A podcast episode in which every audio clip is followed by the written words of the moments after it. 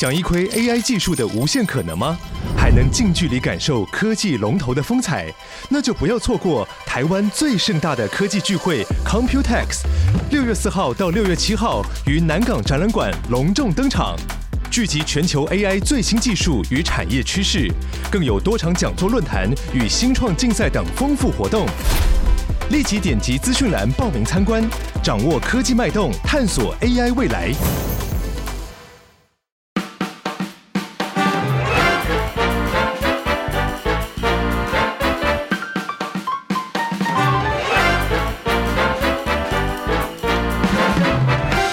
到聊部电影，我是马恩，我是小蔡。今天我们有邀请一位特别来宾来跟我们一起聊他去年非常喜欢的这一部《再见机器人》，让我们欢迎朗高。耶大家好，我是朗高。那话不多说，请问《再见机器人》在讲什么呢？好，这部电影呢，主要就是叙述一只寂寞的单身狗狗，在购物广告的宣传之下呢，买了一个高科技的机器人来陪伴自己。在相处的过程中呢，他们了解彼此到相互依偎，可以说是非常的甜蜜。这样，直到呢某一次两个人一起到沙滩游玩之后，命运却将他们硬生生的拆散了开来。那小蔡，你喜欢这部电影吗？我推。但我很爱。上一集还想说你在那边什么，你推推，但你不爱，到底在搞什么东西？开始理解了，就是如果朋友问我说这部电影好不好看的时候，我可能会语带保留。但是我自己是非常喜欢这部电影，就是因为我觉得它故事真的有点简单，但我怕有些人会觉得有点过于简单，就中间的那一大段的时候。嗯、但是我到中间的时候有点想说，嗯。好像又是一部大家喜欢，但我好像没有什么感觉的电影了。但是结局一来，我就觉得哇，我觉得它已经提升了一个层次。就我以为它真的只是一个可能国小、国中生在看的电影，嗯，但是它的结局却非常的成人、写实到一个不行，我觉得好吸引人哦。所以结局就让你爱上这部片。没错，我觉得那反差太强大了。你嘞，你嘞？我个人是小推。结局我也非常的喜欢，没错，嗯，但是我看到中间的时候，尤其是因为这一次去看《再见机器人》是我们几个一起去看嘛，嗯，然后那时候就想说啊，既然懒高这么喜欢，然后我们都已经一起去看了，那不如就直接来聊这部电影好了，嗯，所以那时候是已经笃定要聊这部电影的状况下去看这部片。但是看到中间的时候，就开始想说：“哇，哇塞！我真 是看到中间，我没有半点想法。我有那时候边看边觉得很紧张，然后因为他没有半点对白，哎，对。然后那个时候其实有点疲惫，看到中间就睡了一觉，睡了两觉，不止一觉。再剪掉吗？不用，让你很难剪。中间那一 part 也是比较多人觉得哎、欸、有点可惜的地方，就有点好像有点太松散过去了，但是又突然觉得好像是导演故意让观众可以在那段时间补个眠，好好睡一觉的感觉。怎么觉得你好像最近很常拿这个借口来？这就是借口啊？没有，我觉得厉害的导演有时候他就会放一点很很。很空很松的时间，让你可以休息一下，然后就可以爆料吗？哎，行，就前几天你也去看了某部电影，然后你也睡着了。对啊，所以我就觉得好像你最近好像很长。你是说你是说那个再见集中营？不对，梦想集梦想集中再见。梦想集中营，我觉得他是因为太疏离了，他故意让观众跟电影保持一个很疏离的距离，但问题是那个疏离就有种。你故意要跟历史拉得很远，但大家都很熟悉那个历史啊，你到底想怎样？嗯，所以我就觉得那件事情让我看这部电影的时候看的觉得很无聊，所以睡着。哦、那个不是因为这部电影迷人而睡着，那个纯粹是因为觉得有点无聊，所以睡着。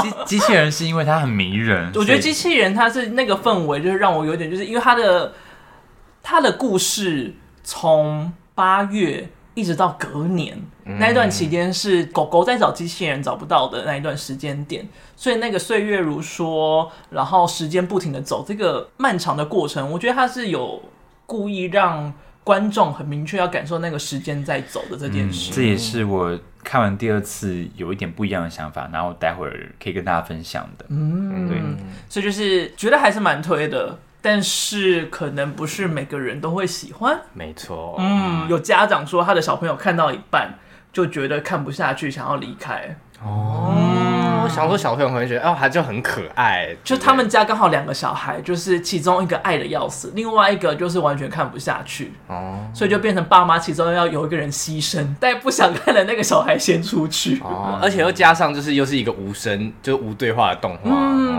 他那时候就有提到这件事，说就是因为没有讲任何对白，所以小朋友觉得很恐怖。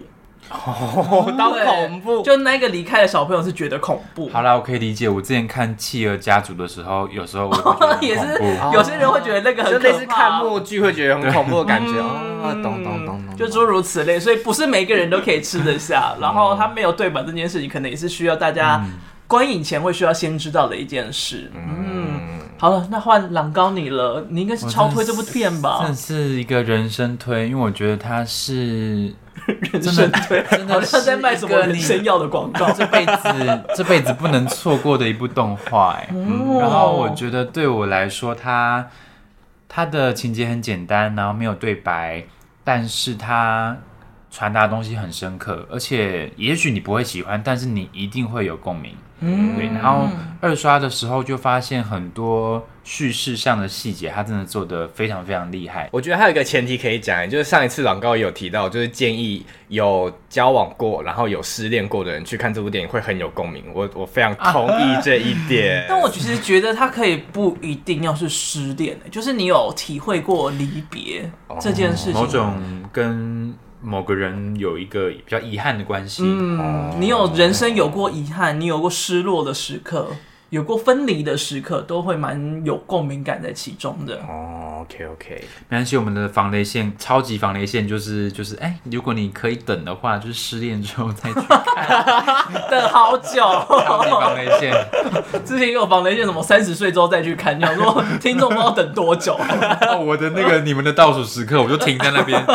停在防雷线那边，我就嗯，对，好了，你相较来讲没差那么久。好的，就如同刚才所说，就是接下来我们会聊到爆雷的内容啦。如果你想要在完全不知道它是什么的状况下去看的话，还可以先停在这边。那接下来先来介绍一下这部电影，其实是有原著在的，它是一个图像小说，来自莎拉·华伦的作品。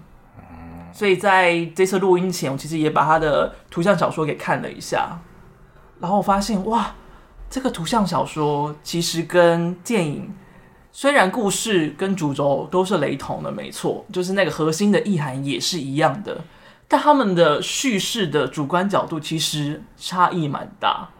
我在看图像小说的时候，就看看看看看，看到中间的时候，突然发现有一个狗狗要去找机器人的时候。他拿出了一张纸条，上面是写“妈妈叫计程车”的电话，所以代表说那是过去他妈妈在打的电话，而他的妈妈已经不在。哦，所以他其实是一个失去亲人的狗狗，在童年的时候孤单，所以才买了这个机器人来陪伴他。所以在图像小说里面的视角其实是比较儿童、比较小孩的视角去讲述这个故事，但导演把它做成电影的时候。他就把它变成是一个比较孤独的成年狗狗的状态，就他是独自生活，然后希望有个人陪伴，所以才买了这个机器人。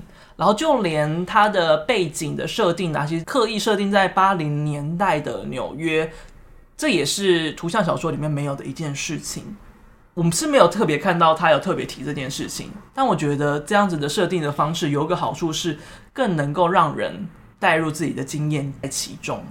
因为你看他纽约的地铁啊，它的脏乱啊，它的涂鸦啊，偶尔会有人偷窃小东西啊，这一切都很符合八零年代会有的纽约情景。而那个时候的纽约，八零年代纽约也是最最最最多人怀念的时间点。因为那个时候虽然很肮脏、很危险，但那个确实也是一个最灿烂的时间点。你的同志身份。你的各式各样的自我认同，可以在那个时间也开始说出来，而且是不止你个人，各式各样的明星也是，Andy Warhol、Michael Jackson、Madonna，就是这些很突破自我表达的创作者，也都是那个年代最新兴，然后也是在纽约的代表人物。所以他刻意把时间点跟地点设定在八零代的纽约，其实是有他的目的存在的。如果大家已经看完了，就会知道后面有一只呃机器人后来跟他一起生活的，算是新主人吧。浣熊，嗯，主人我不觉得是主人，浣熊，浣熊啦，浣熊，好，浣熊啦，浣熊啦，浣熊，哆啦 A 梦了。对，但是这只浣熊一刷的时候我就有印象，然后二刷的时候发现那个狗狗跟机器人他们一开始出门经过地铁地下道的时候就有。跟这只浣熊擦身而过，所以我在想，哇，会不会还有很多细节，其实是就是你要二刷的时候才会才会看到，然后留意看到的时候就会觉得，哇，好像充实了某种隐喻。比如说，你之后会会碰上一起生活的人，可能可能在你原本的生活就有碰到过，只是你不知道这样，有很多很美好的可以诠释的空间。一些人生的际遇，可能很早的时候就开始，只是没有感觉到，需要对的时间点出现。对对对，这也是我刚刚说的某些细节，其实真的很漂亮。然后多看几次会很不一样，尤其是在你已经知道会发生什么事之后，你可以有更多的心力空间去注意不同的东西。而且我觉得他的镜头表现也是这部电影很酷的一件事情，是真的。因为导演本来他是拍真人片为主的，嗯、然后是因为被《再见机器人》的原著吸引到之后。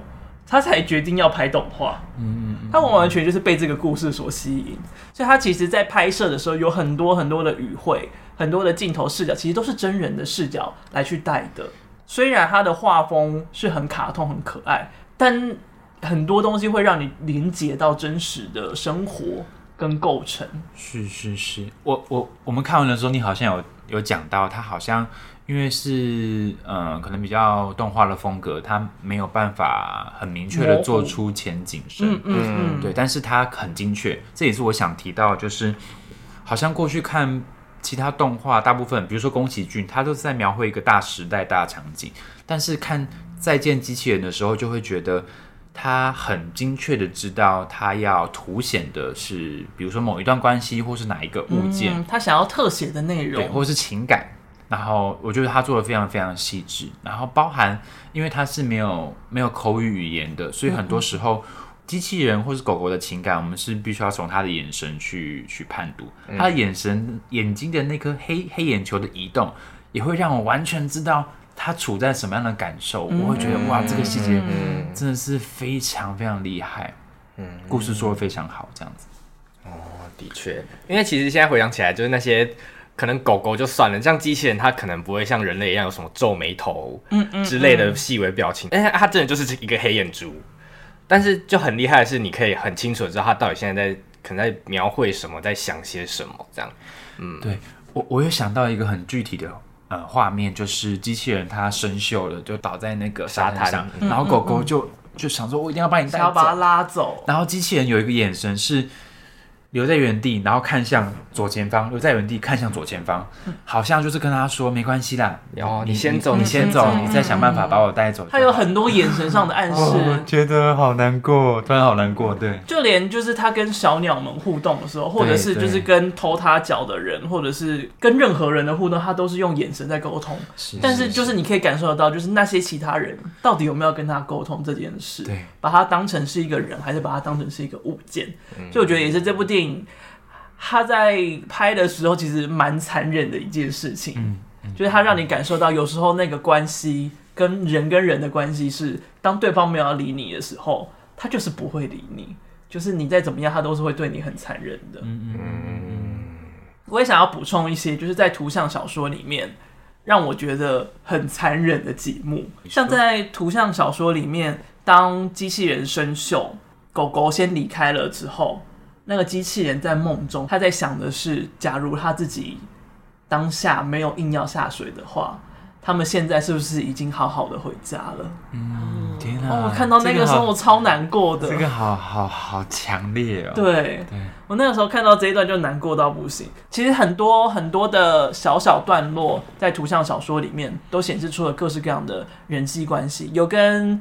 电影里面很相像的，也有跟电影里面很不一样的。嗯，我觉得图像小说其实蛮推的，但是台湾绝版的大家可以看现场版。哦，是两个版本都可以 都可以看一下。对，而且加上它不需要翻译，因为它的图像小说也是没有没有对没有文字的哦，真的哦。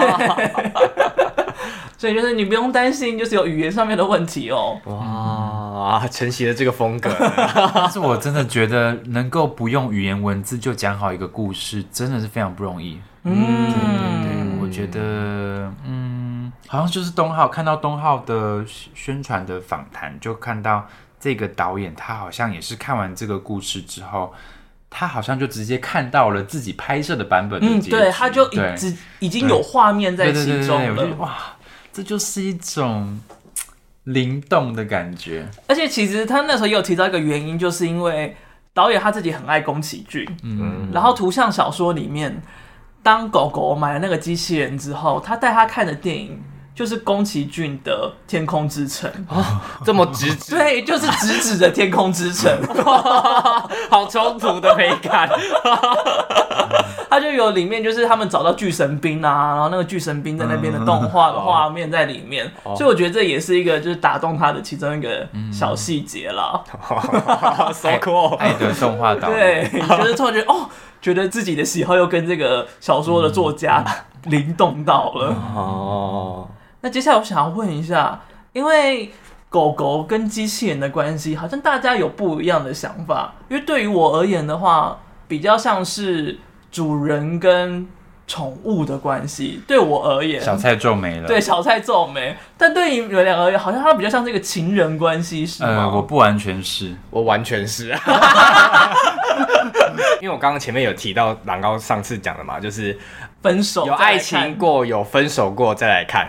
所以我蛮知道，就是在不同的切角到底是怎么看这个故事，因为我脑中里面就这段故事就是在讲爱情，因为我是觉得那个结局跟爱情真的有点太太像了，嗯。嗯，但是前提是如果是和平分手的情况下，我觉得这样比较能套上去啦，嗯嗯。嗯，那你们的想法是？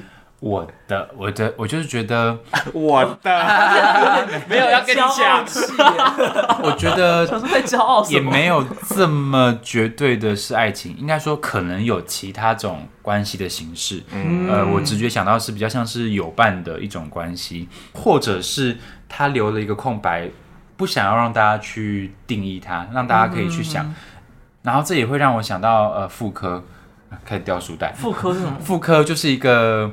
一个法国的哲学家，傅柯，哦，对，他就他他甚至不知道是哪两个字，以为是以为是复古傅科版的，也不是妇产科，对，他就他就提到有一种关系叫 friendship，就是你从 A 到 Z，呃，所有单字都没有办法定义它，然后它是一个全新正等待着被被演绎出来的一段关一种关系。呃，这部电影会让我想到这个 friendship，就是一、嗯、一种有伴关系。你怎么？你 我两个一直露出尴尬的微笑。因 为我刚才想说 A 到自己都没有办法定义，我想说 A 到自己要定义啥？不是啦，就是就是指你言语给我温润一点。所有的词汇里面都找不到可以定义。你在字典里面没有办法找到正确的词汇，或者是构思到 A 到自己就比较美啊。那 A 到自己会听不懂到底什么？想说 F 可以吗？引用引用他。它的原文了，OK OK OK，呃，这就会让我想到，呃，也许你看到的是主人，也许你觉得是情侣，也许我觉得是一种有有伴关系，但我觉得回应到那个关系的本质，就是呃，一个互相陪伴，然后可以给予彼此呃快乐的生活的一个关系，一段关系这样子，因为它留了空间很多嘛，你就可以自行想象。对，我觉得这是很好的一个文本。嗯，因为那时候图像作者莎拉华伦他接受采访的时候也是说，他其实没有想要定义他们是什么样的关系，但是在那个作品里面，在图像小说里面看起来的感觉会比较像是朋友或者是宠物之类的那这样子的感觉。然后他确实他也说，他其实套入在其中的是比较像是遗失宠物的那个氛围感在，但来到了电影之后。我觉得他确实有比较刻意多一点点，让他有可能是情人的那种感觉在，因为像他们在公园里面突然牵起了手，那个氛围就还是有一点点的暧昧感在其中。嗯，而且这个我也会想到，一开始他们牵手的时候，机器人不是超爆用力的吗？嗯嗯，然后后来机器人后来碰到浣熊的时候，他就懂得。如何掌握力道，攒攒那个力气，好，或者是狗狗那一方面，他后来买了一只新的机器人，他们去海滩玩的时候，他会帮他喷那个机油，机油喷，有点像是防它生锈的那个，然后对，也会也会提防它不要不要碰到海水，就会让我们想到，我们都在比如说前一段关系里面成长，嗯，然后学到怎么样，呃，跟另外一个人比较舒服、比较自在，又嗯，又不会失去自自我界限的那一种相处方式。嗯，嗯，这个导演透过改编想做的事情，也许比较想说的还是某种跟爱情或是友伴关系比较像的关系，这样。嗯，对对对。我觉得这部片其实就是一个蛮好让不管是大观众或者是小观众，大观众还是啊老观众或者是年幼观众，这样有比较好吗？OK OK，不管是身高一百八还是身高一百三，或者是年龄八十九，或者是年龄八岁，通通都很适合。好，对不起，不应该拿来拿来。认识跟了解何谓失落的，或者是何谓离别分开的一部作品。嗯，我那时候在看的时候就想说，哎、欸，我童年好像也有过这样的作品，所以就想了一下，我觉得我童年让我认知到什么是离别，什么是失落的，是初代的宝宝可梦，那时候还叫神奇宝贝。怎么你觉得有点丢脸吗？我觉得有点老，它一直都叫做神奇宝贝。初代的神奇宝贝里面其实有蛮多，就真的蛮残忍的段落。譬如说抓了宝可梦之后，就是像游戏里面会想说，哦，它就是一直跟着你嘛，或者是你不要它的时候才会把它放生掉。嗯，但在动画里面就真的有做这件事情。放生的原因呢，不是因为就是小智不想要他的宝可梦，而是譬如说八大湖要去交配。他找到一个伴侣，他们要一起去过生活，吓一跳。八大湖找到他的 soul mate。OK OK，你 continue。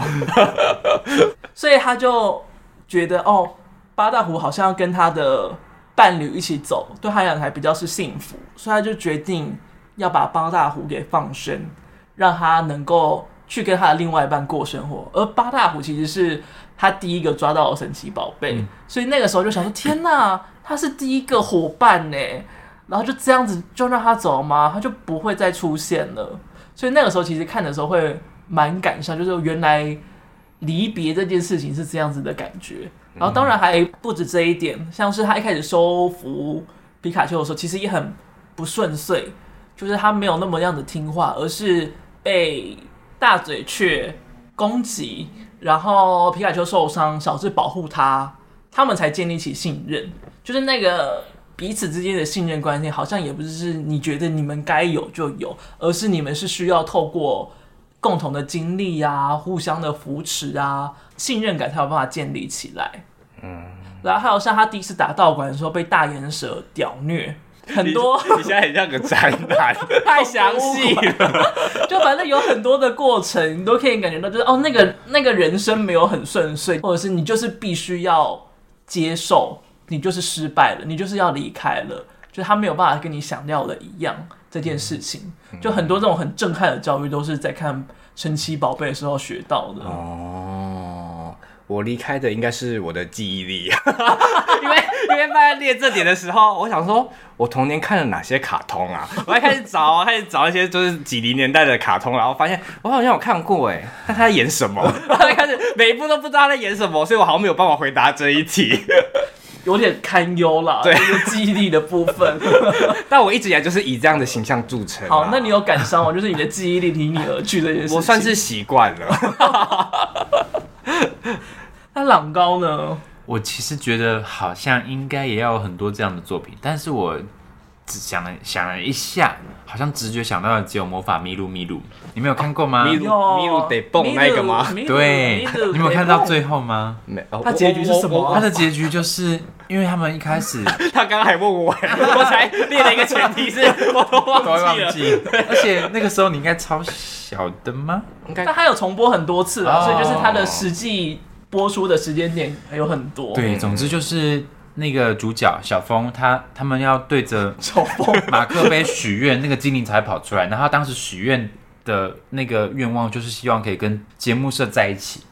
然后这个精灵的任务就是从第一集到最后一集都是这个任务。然后直到他们真的在一起了，然后米鲁他就必须要消失了。哦，因为他愿望达成了，超难过的，像阿拉丁的感觉，真的。但阿拉丁不会消失，我就会觉得童年就会很像被重击一样。就是我看米鲁那么久，然后到最后，我我已经忘了这个前提了。突然他的愿望达成了，然后他就要离开了。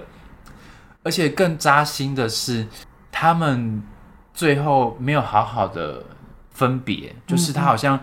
好像要急着赶回去，可是又想去见小峰最后一面，然后最后就没有没有成功回去，然后最后就消失了。好，你说米鲁米鲁米鲁就消失了，然后所有人都去找他，当然最后他就变成一只兔子啊，然后反正有很多就变成一只兔子，然后失忆了，然后最后很冗也不会很冗长，就是那几集就是帮助他找回记忆，然后他们找到了可以，即便愿望成真了，也可以持续。横越精灵世界跟人类世界的方式，就是一个好的结局这样子。可是那个段落永远在我心中都是有一个，哇，就是其实突然要离别了，我也不知道该怎么离别的那种感觉。嗯、对，而且那个离别来的很突然，很突然呢，就是大家都已经忘记了为什么愿望达成就怎么样。啊，那小峰那时候就很懊悔，想说为什么我当初不是许其他愿望，而是许这个这样子？应该要许一个无法达成的愿望，这样鲁鲁米，哎，不对，鲁鲁米，你不要再乱取名了啦！突然那个感动的点就，啪，没有了。米鲁，米鲁，他刚刚在电梯你也在不知道乱讲什么？把人家乱改名。对，米鲁他就必须要回去了，这样。我记得好像是小魔女哆瑞咪的第一季有类似的状况，哦，就是那些动画一开始都有一个很好的前提，但中间发生什么事就忘记了，嗯，最后才想起来，哦，原来是这样啊，然后就就必须要在两个事情当中做抉择，对，就会让我觉得他们边边想边写的感觉，但是再见机器人呢就不一样。恭喜你成为固定来宾，你勾回来，同时你 diss 到很多作品哦，你小心。没有啦，就神奇宝贝啊，魔法咪路咪路啊，小魔女哆瑞咪啊，没有啦。我的意思就是，哦，他会让我发现，他从头到尾都很清楚自己想要表达什么，在在见机器人这边，所以中间那些我我一刷看起来很很发散，就是。狗狗它因为很寂寞，所以不断的要找人陪伴，或是认识新朋友。这个过程会让我觉得很像是遗失掉一段关系之后，它回到日常感，但是它需要找东西把它填满，不然会很空虚的那个过程，好像能够体会到。就是如果这些东西都省略掉的话，我觉得头尾的那个重量或是那个很共鸣的感觉不会那么强。你头尾直接接起来。忽略掉中间那一段的话，那个共鸣感就没有那么强。对，就是你全部都要剪得很很精确，然后都很精彩的话，好像没有这么有余韵的感觉。嗯，而且对于我这种脑容量比较小的人来说，就是因为其实这个结局对我来说有点出其不意，就我完全没有想到会是这样的结局。所以当他把这个论点抛出来的时候，我并不会觉得哈，所以他整部片到底要讲什么？就是他他给我一个完整的重点，然后让我再回去想他们这些日常生活的点点滴滴，我再回去扣合一些哦，可能他们当初是怎么样，哦，可能他们当初是怎么样，我就觉得很好，嗯、那个回忆都涌现出来了，对，就是写的很好的作文，嗯，首尾呼应，作文，再来比喻，但是我看到中段，我一直以为它是动画版的可怜的东西。我想说，哦，那个有点旅程感的，对，而且我觉得比较着重在机器人上，就是全机器人就是出入这世界，开始学会牵手，然后开始遇到一些比较险恶的社会。我想说，哦，可怜的东西这样，因为没办法，因为机器人相较来讲，就它的路途比较颠簸，还有受困在那里，然后被拆解、被重组回来。嗯、狗狗的话，就是一直在寻找新的朋友，它比较有那个一直在 repeat 的那个状态。嗯、但那 repeat 感觉其实就很像我们。平常的生活，就你从小到大，你国小会认识一批朋友，国中、高中、大学出社会，换了工作，你换了住的地点，你都会结交到不同的朋友。你的交友圈一直会一直迭代，然后一直轮替这样子。对啊，你会一直换新的朋友，然后或者是你可能遇到新的人啊，觉得过得很不顺遂，你会怀念旧的人。或者是新的人过得很顺遂，你会忘记旧的人，这些都真的如同我们的日常生活在演进的，只不过它是透过一个小时半的中断时间来去陈述这件事情。嗯，那在电影当中，你们有特别喜欢哪一个小段落吗？因为它其实中间的部分其实很像各个可爱的小短片的存在。哦，对。像卡通台。最喜欢的小段哦，因为整部电影我最喜欢的还是结局。但是如果要选中间的那一大段，我觉得还是会选机器人在海滩，然后遇到一个鸟妈妈，然后在它的腋下筑个巢，然后生了蛋，然后就机器人陪那些小鸟，然后学会飞，然后最后离开它这样子。嗯嗯，我自己觉得那那是他第一次完整的感受到一个。生命一个生命的孕育，然后最后到就有点像一个家长一样送他们离开的那种感觉。而且那段真的蛮感人的，但是好像有人睡掉了。没关系，我后来有复习起来。好锐利哦！讲完然后就，因为那段是整部电影就是中间那一段，我觉得是最精彩的一段。因为我这是整部电影就真的是睡了两三段，嗯，因为真的很累，所以我就是我出来之后我就立马说，哎，刚才有什么东西我好像睡着了，然后 check 一下啊，这这个也 check 一下。真的是哇，错过很可惜的一段。而且这样听小蔡再讲一遍，我会想到。他其实没有好好跟狗狗告别的，就在这一次体验里面完整了的感觉，嗯、所以哇，这这也也可能是为什么我会这么觉得这段特别有共共鸣的原因。我在回去看的时候，就这一段我就有特别的留意起来，这一段反而是整部电影唯一一段有让我眼眶真的含泪的地方。差点以为你说 最无聊的，吓一跳。有，OK OK。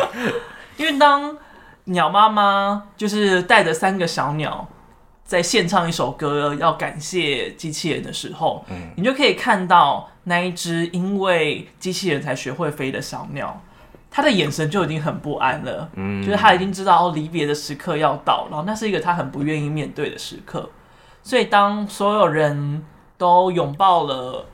机器人，然后要拜拜的时候，反而是那只橘色小鸟没有那么快速的上前拥抱，而是直到真的要飞走那一刻，他才很不舍得的抱了它，然后才离开。就那一幕，我觉得真的有点呼应到，就是他跟狗狗离别的那个时候，就那个时候没有办法好好的说再见，但是这个时候好好的说再见，好像也圆融了之前。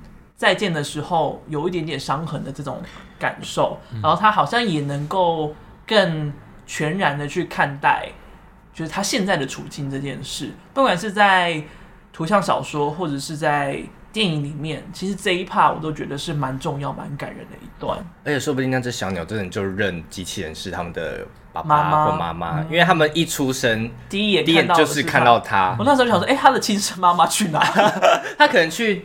找东西，或是筑巢，继续筑巢之类的吧。而且你又可以想象到，就是机器人就是一直伫立在那边，嗯，所以它它一直都陪着他，他陪伴时间绝对比那个鸟妈妈还要来得多。我不是说鸟妈妈不负责任，我是说鸟妈妈可能要出去帮他们找食物之类的。鸟妈妈很忙啦，对对对啦，我就是这个意思啦。对，听你们讲完这段，我有点好难过的感觉，我就是觉得好像机器人会让我想到。我们在生命里面遇到了很多，有一种人就是他，他其实很难过，但是他还要假装坚强，然后他没办法落泪，嗯、他只能保持微笑。嗯，就是碰到什么问题，他可能都会内省或是检讨自己。对啊，对比起狗狗，就只是因为很寂寞，所以买了一个机器人，或是后面一直去找伴侣，我就会觉得哇，怎么对机器人这么残忍，好不公平哦。嗯、对，但是他好像只能。保持微笑，然后坚强的继续走下去，然后连最后的结局的走向都是他给狗狗的一个小礼物吧，我就会觉得哇，好坚强，好坚强。其实我反而会觉得那个也是他他做出来的选择，因为前面。他跟狗狗的相遇不是他选的，他跟狗狗的离别也不是他选，他等于都是被动的那一方。其实我觉得狗狗跟机器人这两个角色，我觉得很喜欢的是，他们刚好提供了两种不一样的视角。假如你以分手来看的话，那狗狗就是提分手的那一个人，嗯，然后机器人是被分手的那一个人。他们虽然是达成了某种协议，彼此都认知这是一个离别的状况下离开的，就两边也都承载着他们的伤痕。但是你是被动的那一方，一定是比较没有准备的那一个人，所以他们所承载的东西一定是不一样的。嗯，所以当结局那一幕，机器人选择他自己不要被狗狗看见，我觉得那是他的他所做出来的选择，嗯，然后这也是他觉得他自己这个阶段可以做到最好的一件事情跟一个做法，是是，是，所以我才会觉得哦，最终最终的主动权留到了机器人这边，这件事情我很喜欢。嗯、就对比他呃前面很长一段时间就是躺在那边没办法动，然后只能嗯、呃、那个意识潜意识活动做梦这样子，到最后他真的是有有能力去做出也许为自己比较好的选择。你要落泪了吗？哦，呃没。就是泛，支支吾吾，就眼眶眼眶泛泪。我们欢迎你成为本节目第二个哭出来的人哦。第一个是谁？呃，那个《年少日记》的导演啊，对啊，对啊。段落，嗯，我讲一个我觉得很深刻的，应该算是叙事的细节。嗯，就是最后一段，他们不是放那个 September，然后他们他们隔空跳舞。然后最后，我们都知道机器人躲起来了，但是它有很，它有一些细节，就是它靠在窗户旁边，然后贴着墙，然后右脚慢慢的收回来。嗯嗯嗯，我就会觉得这动作很很细致，很细致，会让我会让我知道这个导演很清楚的知道他要做的这个情境如何使用。非口语的语言表达，让大家很清楚，肢体语言来传达这一切。然后包含他们在转到一半的时候，狗狗就有一个眼神，就是瞄到右上方，就会知道哦，嗯、呃，右上方的窗户有一个好像机器人的东西被我瞄到了，嗯、对，然后它才顺势躲起来。我觉得这整个细节都非常非常细腻，嗯，对，也是我越看越喜欢的原因。假如在这个时间点，你是那位机器人的话。你们会怎么选择呢？你们也会跟机器人一样，就是选择只播出音乐，然后不见到他本人吗？还是会远远的想要跟他望一眼，或者是真的就冲下去找他呢？我的想法是，就我不会如他想象的那样去追狗狗，但是如果回到他最后的那个，就是他在跟狗狗隔空跳舞的那段，我觉得我会选择。假装我没有看到那只狗狗，但是我要让它看到我在跳舞，就是我想要，哦、我比较想要被动的知道它对我到底还有什么样的情感，嗯哼，或是会他会做出什么样的选择？对对对，我会想要选择这样被动的。哇，你不想要当主动的那一方，想要当被动的那一方？对，我在感情里面好像一直都是处于这种被动的人，所以你都喜欢被告白，不喜欢告白人啊？对。回答了，我的选择是这样子啦。嗯，但你但假如这么选择的话，你的期待会是什么呢？啊，我会我会我会觉得我做出这样的动作是想要把这个选择权交到对方手上。那你会希望对方怎么做？就是你心中可能最梦寐以求的答案是什么？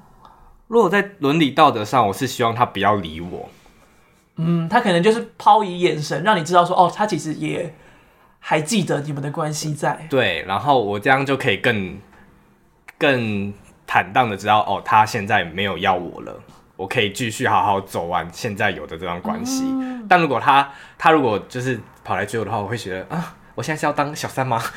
就是我会有点犹疑，你知道吗？哦，就那个感情会越来越复杂，这样我会希望他给我一个痛快，这样。你你真的有带入个人的 对啊，所以我才说结局。你认真问他，认真答。对啊，我觉得很很屌。所以我觉得结局这样比较有共鸣，这样。嗯。所以你从头到尾把自己带入的角色都是机器人吗？后面这个结局出来的时候，就是我才觉得啊，口急，我才我才把真的把我自己带入到其中一个角色，这样应该是机器人啦。嗯。假如是我的话。我会选择，我就是会在那个窗户口盯着他看，跟他挥手，就是我也不会想要说，就是哦，真的要真实的碰面，但我会想要让彼此都知道，哦，彼此其实都还在。因为假如我是机器人那一方的话，我会有一个挂念，会是想说，他到底有没有试图来找过我？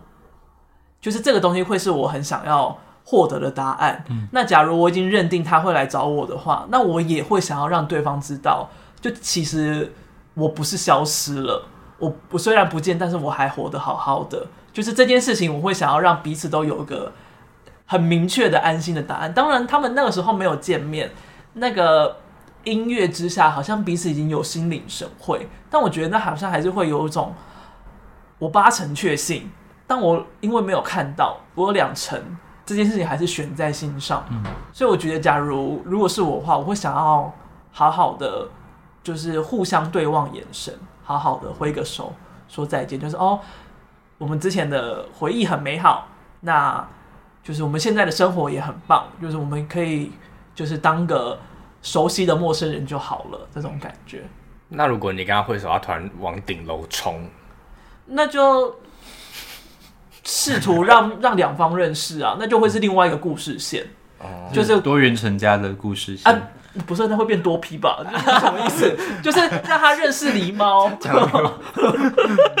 就是浣熊，浣熊，就是也让浣熊知道我有这段过去，然后也让他知道哦，浣熊这个人对我很好，让这个故事可能更敞开来。当然，这可能不会是我想要的东西，但假如它发生到这个地步的话，那我觉得这一切是可以被好好摊开来讲出来的故事。嗯。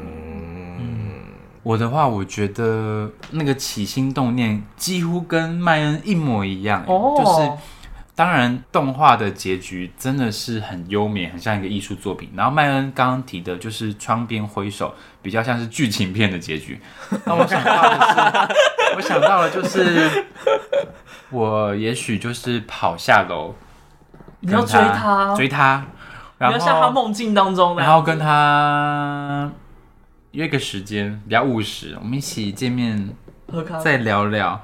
因为像你刚刚说的，确实有些东西我很想知道，为什么你没有来找我了？嗯，还有我也想让你知道，我最后不是等不到你离开了，我也不是出事了，我就是之后发生了什么事。对，我不得已。对，我会觉得，嗯、呃，感情要走到这边，大家彼此了解，其实我觉得才算是比较完满的结束吧。如果能够画下一个比较好的据点的话，我会选择尽可能去画下了解清楚，因为中间太多东西，我觉得那个委屈，而且你也不知道真相，你会没办法放下来。我觉得对机器人来说是这样，嗯、然后对狗狗来说当然也有，他就觉得天哪，我我因为因为因为那个沙滩修馆没办法进去，结果没想到会我回来我找不到你，我只看到你一直断腿，嗯、我也会想知道你发生什么事。所以我觉得这这在心中的那个结，我很想要把它了解清楚。但我也认同这个比较艺术的动画结局。我觉得它就像你说的，就是他们在这个音乐在这段舞当中就心领神会了。嗯，然后有些东西其实也不用不用多说。嗯，那你们自己有曾经如同就是电影的结尾一样，有过这样的刹那过吗？为什么要望向我？就觉得你可以先回答啊。我想一下哦，我觉得应该就是我的初恋，哦、就是因为我的初恋两两三年吧，嗯嗯，嗯就维持两三年，然后我们最后分开也不是说什么吵架，或是说不和，就是单纯我觉得我好像在这段关系好像有点卡住了，我好像有点陷入一个某种轮回里面，然后我就觉得我应该要再出去多看看。就是该离开彼此，对对对，然后所以才离开，然后现在可能也有也有在在有新的关系这样子，然后就会就是在新的关系，你就会很期待看到新的人身上有过去的人的优点，嗯，就你会很希望把你我一我自己一直很常把过去的人放在现在的人身上套，觉得说为什么你不能像之前的人那样。现在会气疯，没有没有，我说我说我在我心中自己觉得，不是说 不是说我跟他这样来讲，对对对对对，然后就会想说，就我觉得跟这部电影很很很像的原因，就是我在这段关系中学习到了什么，然后有遗憾。嗯，我一直对于我的初恋就是觉得我马上就是在错的时间遇到的那个感觉，就如果我可能在二三，可能在三十几岁遇到，我可能会跟这个人结婚。就是会有那个遗憾在，但你会觉得就是不能再回去了。这样其实就有点像狗狗去买机器人的时候那个状况的感觉。对，刚刚在讲的时候，我觉得我好像比较像狗狗。对，然后因为我们也是很和平的分手，分手然后可能他也会跟我聊什么，他有新的对象的时候，我就觉得啊。就会有一种、哦、那种时候内心会空，会有一种怪怪的感觉，但也不是说我想要回去跟他抢之类的，就会觉得嗯，好奇怪哦。嗯，就那个当下应该会蛮复杂，就是有可能是哦，因为他有了新的对象，就又更加证明你们两个之间的距离又变远了。对，同时也有可能会有一个比较是哦，他有了一个对象，那我自己呢？嗯，我有吗？或者是我的对象又是什么样的人呢？嗯，就是突然你们之间的关系会变得很不一样。嗯嗯，那个状态是很难，很难被说明清楚。A 到自己找不到的字，嗯。好，看来你刚刚那个是不会剪掉。提示的想到一段没有被定义的特别的关系，专属于你们的。嗯，就是每个人都会有一段 A 到自己都没有办法解释的关系，你要自己创造新的词汇。嗯，而且我跟我朋友在阐述我上一段关系的时候，就他们问会问我说怎么分手，然后我就跟他们说就是。就是我已经没有那个感觉了，他们就说、嗯、你好渣哦的那种感觉，然后你就觉得对这段关系就是只有我懂，没有。但是就是没有感觉这件事情是很正常。但是有些人会觉得平平淡淡的也很好啊，因为我们到后期是等于是说，可能他会来接我上下班，嗯，但是我我觉得这段关系好像就变成老夫老妻了。然后，但是这以我我人生的第一段关系来说，我觉得有点太早了，嗯，的这种感觉，你还想要有比较轰轰烈烈啊，或比较甜蜜的时刻，对，但可能在别人眼中会觉得，为什么你不能，就有点像是你，呃，就是往往往后面看，想到我可能未来会不会觉得我是一个不顾家庭的人，嗯哼，的这种感觉。嗯，但我觉得这其实就没有什么大的问题，因为本来大家想要的就不一样。嗯、想要很安定的人，或许他就是此生就只想要找，可能就不希望有交过什么一任、两任、三任男友，就是找到一个适合的，他就是要终身定下来。嗯，但假如你可能还在思考自己，你还在寻找自我的话。那可能你就会需要经历过好几段关系，因为毕竟在关系里面，你也会认清自己，嗯、就是只是大家需求的不一样，所以看到的面相不一样而已。嗯，就是也不会有什么哦不顾家啊，或比较渣，比较渣的应该是什么劈好几个啊，然后就是同时放好多线啊，那样比较符合渣的状况啊。嗯，软膏有类似这那种离别的经验吗？苦笑。我我想到的可能是某一种情境，也是某一任前任，嗯、就是我们算是蛮 peace 的分手，但是呃分手之后，大家可能因为那个关系可能是很长久的一种陪伴，所以很难马上突然变朋友，或者是不联络，嗯嗯嗯、所以会有一些啊、呃，可能比较像纠缠的东西。我觉得那个那个状态其实很很难受，嗯、因为。嗯有时候想念的时候，就会觉得，为什么我们不能再改变，或是再努力一下呢？但是，但是我觉得回回过头来，呃，也许真的和平分手，认清了，嗯，其实彼此不太适合，或是彼此彼此的生活方式真的差太大了。嗯，那真的就是要耐过那一段时间。嗯，对。呃，讲我的具体实例好了，就那时候就是当兵要退伍的时候，嗯、想说，哎、欸，可以熬过兵变了，结果没有，就是退伍的那一天就就被分手了。那也不是说很难受，因为这个过程当中，我们陆陆续续其实有很多波折，然后也也有谈论要不要分开这样子，嗯嗯，嗯然后最后就是这个这个结果。然后那个时候我就是刚好有一趟旅行去日本。然后他知道我要去日本，然后那个时候刚好有台风要经过日本。呃，其实我们分手之后，基基本上好几天没有联络了。但是他在我在日本的那天，突然就问问我说：“呃，那边天气还好吗？就是有台风要过去，要注意哦。”我觉得这就是我刚刚提到的那个很哇，突然觉得好，这段关系好遗憾，好可惜。可是。嗯我我也必须要认清，这是我们谈好的事，而且我们确实可能在某某部分上也不适合，所以我就必须不能因为怀念而再回到那段关系。嗯、我觉得某种程度很像是机器人跟狗狗的遗憾，就是已经过去了。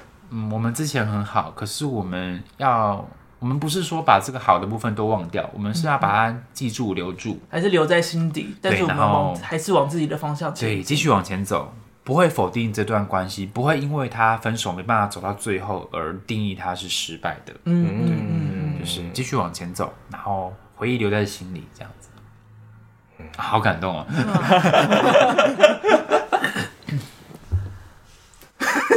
你的 眼神太期待了。对啊，换换，不然换谁？你说呢？就只有三个人在录音。好啦，其实看到那一段的时候，就是我有想到一个当下，但是其实后来在咀嚼这部电影的时候，就是也有另外一个回忆也出来，而且就是这两件事情都是今年才刚发生的事情。我以为我们在玩真心话大冒险。先讲。先讲其中一个是几乎跟这一个电影很相像的感觉，是我在高雄火车站准备要搭车的时候，然后那个时候大概就是晚上十点十一点吧，我就在月台，然后手机滑着滑着，突然发现哎，远方有一个身影，就是大概是对面月台有一个身影，有点熟悉，然后就看到他，他也看到我，然后他是我。高中时期的某一任，然后那一任其实是分的特别不好的，就是那时候是吵得很凶啊，有很大的问题出现啊，然后甚至是恨不得对方去死一死的那种状态。屏东的死一死很很 死很死哦，据据他口述啊，据他口述，你们好 free 哦，这么感人都可以这样打断，没问题的。然后所以就是我们那个时候就。彼此忘，虽然就是状态不一样，长相也不太一样，但是可以百分之百认得出来就，就哦，那个就是他，嗯，没错。然后我这么认定，然后他的眼神好像也是这么认定，但我们最开始就对望，然后傻了一下，也没有多说什么。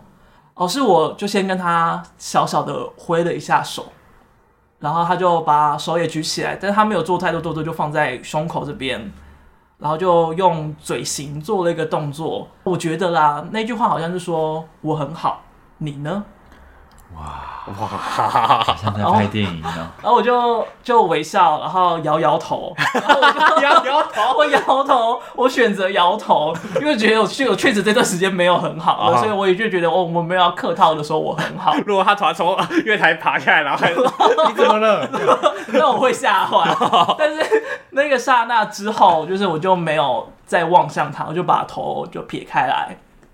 然后后来大概隔了一下子之后，我的车就到了。刚刚好，我的位置呢是靠窗，然后就是靠他那一侧的窗，然后就发现他还站在那个地方，往我这边的方向望。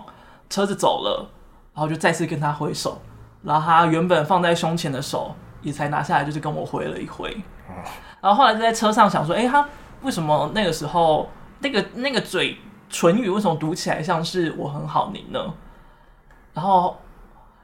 后来想一想，是因为我高中那段时间，其实就是家里发生了很多状况，然后那个时候很常被问你还好吗？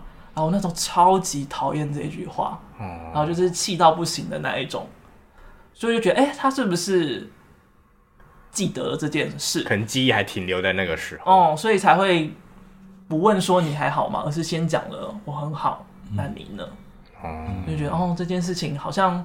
就蛮有那个那个状态的感受，而且他理解你，算贴心啦。对，然后就觉得哎、欸，我自己有被记得的那个状态，嗯、然后就觉得哦，还蛮温馨的。哦，往我这边望，我以为还学学狗叫，过程中一直很想笑。然后另外一个是小蔡有知道这个故事，就是我在意大利的时候有捡回来一个荷兰的小男生。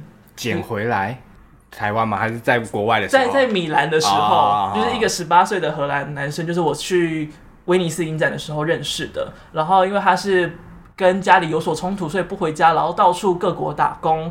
然后某次要去非洲打工的时候，到那边才发现啊，他是被诈骗，所以那时候急着需要回到欧洲来。然后那时候就是帮他买了机票，然后让他赶快先回来。所以就是大概有半个月的时间，他就是跟我住在一起。然后，因为那段时间他的状况很糟，所以他其实很多时候需要钱的话，他都会来问我能不能借他。就连我可能去英国、去伦敦实习的时候，他也会做这件事情。但是我去伦敦的时候，其实因为伦敦的物价大概是米兰的三倍，所以那时候其实也拮据很多。然后他那时候甚至是希望能够跑来伦敦跟我一起住，所以那段时间就是我就是试图跟他打死关系，就是我没有想要再跟他联系了。他陆陆续续的联系过几次，但我都试图不回他。回到台湾，他也曾经试图联系我，但我也没有再接过他的电话，就是刻意的不接，然后也刻意的不回他的讯息。嗯，但一月底的时候，就是我在整理我的 Facebook 的私讯信箱的时候，我就突然发现，哎、欸，有一个不能开的账号，就是已经被删除的账号，然后就是他，然后他就留了很长的一段讯息给我，是说那段时间很感谢我的帮助，所以才活到了现在。他目前已经在荷兰，然后跟他的家人很好，然后在那边继续完成他的大学，已经毕业。嗯。然后他也道歉说，他那段时间就是很多东西过于仰赖，然后他甚至没有提到借钱这件事情，已经让我小生气。但他觉得过于仰赖我，造成了我很大的负担，他感觉很抱歉。然后他说他在新闻上面看到了很多，就是台湾好像有战争相关的事情，所以他觉得很担心。然后假如哪一天我有需要逃出逃出台湾，他希望他可以是接待我的那一个人。哦。我可以算进去吗？我不觉得他这么有钱。OK，所以他就还其实有留了一个联系的方式。哦、嗯，然后这个讯息是二零二二年还是二零二三年给的，就是也有一段时间了。哦，然后我就想说，我到底还要不要再联系他？加啊？为什么不加啊？就我还是。对借钱耿耿于怀，不是 觉得哦，有要做这件事吗？有必要做这件事吗？就是这件事就还是悬在心上，哦，但也就还没有想好要怎么样处理这件事情，哦，然后就觉得哎、欸，好像就有点像是到底。机器人要怎么跟狗狗说再见的那种感觉，有点相像。可以再问一题吗？他有还你钱吗？没有啊。哈，他不要了。说不定联系之后就可以跟他把钱要回来，也是有可能啊。哦，也对，也对，也对。发展超市侩的问题耶！不是啊，我到中间就一直在想这个问题耶。他真的是没有还我钱，就是机器人跑去找狗狗说：“为什么说明书上没有写我不能下水吗？” 就是讨价还价，所有的浪漫突然都死于哎，不好看了。好啦，所以就是基本上感觉大家都有类似的经验，不管是很雷同、不雷同，关于朋友、关于爱情都有可能。嗯，那当然跟宠物也有可能嘛。之前在网络上看到有一个故事是要讲吗？好像可以不用讲。不是 我了，我是对宠物没什么共鸣啦。毕竟我养了三只整天想要逃出水缸的 乌龟。哎、欸，我之前养的乌龟，它们都很很那个哎、欸，哪个？想不到形容词吗？我之前之前养了两只乌龟。但我通通等下这都剪掉好了，我觉得好题外话。然后因为那时候很爱看《超级名模生死斗》，所以一个叫做 Nico，一个叫 Amy，就是以《超级名模生死斗》里面的两个主角。那时候我们就会跟他们玩啊，玩得很开心。然后等到水族缸已经放不下他们之后，才把它还回到阿姨那边去，让比较大的水池可以继续让他们生活。哦。然后他说，回到水池之后的大概一个月的时间。他们晚上都会爬到陆地上，然后往月亮那边看。啊？为什么？因为就是以前我的房间那边其实是可以望得到月亮的。哦。就想说，哇，他们是不是在怀念那些晚上？啊，我那三只乌龟可以跟你邻居换吗？我想说，我那两只乌龟说不定已经老死了都有可能。我不知道他们后来在哪里。我晚上睡觉都可以听到楼下那边叩叩叩叩叩，然后一下就看到他们两，他们三个就是这样，爬出水缸。哎、啊，一定会啊，因为毕竟水缸他们的生活空间很小，我们会把它放到陆地上，不是说陆地，就是放在房间里面让它自由走，哦、然后就围一个空间让它走，哦、就会有放生出来走的时间点。哦但这就不是我说再见了。这个不用剪，这很漂亮哎，因为你讲的几个故事都会让我想到，对你来说很珍贵的那个东西是这个关系结束之后，然后那个人他还记得你的某些东西，嗯、然后这又会扣到对耶 September 的第一句话。Do you remember？对，我就觉得哇哦。那我再告诉一个更难过的。我们家以前有养一只兔子，叫做乌龙茶。嗯，然后它很喜欢在我的房门口睡觉，因为就是夏天。因为我皮肤的关系，所以就是常常太热的话，就一定要吹冷气，所以就会很喜欢窝在我的房门口吹冷气。然后只要我在家的话，它就会很喜欢钻到我的两只脚之间，然后这样子塞在中间。然后或者是有时候它就会趴在我的脚底下，我就会把脚放在它上面，因为它很它很热一只，它需要冷一点的东西。刚好我的脚很冰，所以就是我的脚。的温度刚好是它需要的，然后它的体温又是我的脚需要的，热平衡，热平衡。对对对，所以他，所以我的脚一直以来都是乌龙茶的好伙伴。哦。后来就是大学的时候就在台北读嘛，所以就几乎就不会再回去看到乌龙茶。嗯。然后就某天就接到电话说，哦，乌龙茶去世了。然后他是去世在我的房门口，就是一样他喜欢睡觉的那个位置。但其实因为我已经很久没回去，所以他。也很久不会到那个位置去，但就在他死掉的那一天，他是选择在那边离开。所以我知道这件事的时候，就是哦，那个时候每天都会因为、嗯、因为乌龙茶而哭，然后甚至就是同学会问说哦，你在哭什么啊？然后跟他们讲这件事的时候，所有人通通都会一起 一起为了乌龙茶而哭。哦，就是那个时候是对我来讲哦蛮。蛮惋惜的一件事，就是哦，他离开了，但是我没有办法陪着他，然后他好像很怀念那段时间，所以才选择在那个口离开。嗯大概就是这样。我至今没有办法想象，如果乌龟死掉，我会保持什么样的心情。所以乌龟去哪里了？它就一直还在我们家啊，还活着，还活着啊！我会有很久前的事情，它好像还可以再活个十几年吧。那你要不要在路上走？好，我回去 try 看看，我回去试试看。而且不是听说就是乌龟就是在地上走，假如它在某个地点待特别久，那边就可能是一个钱窟，你就可以挖起来变成。哦，那我回去让它。OK OK OK，有兴趣了，有兴趣了，都会回到一个很市侩的地方。好啦，以上呢就是我们对于这部电影的感受以及个人的故事。嗯，哎、欸，我分享了四个、欸，哎，很棒啊！是不是应该要多给几个啊？没有，我没有几，我都我我已经把我全部都掏出来了。啊，如果各位有什么就是一样看完这部电影之后有很深刻的感受，也欢迎跟我们分享哟。嗯，好，今天的节目就到这边。我是麦恩，我是小蔡，我是朗高，拜拜，拜拜。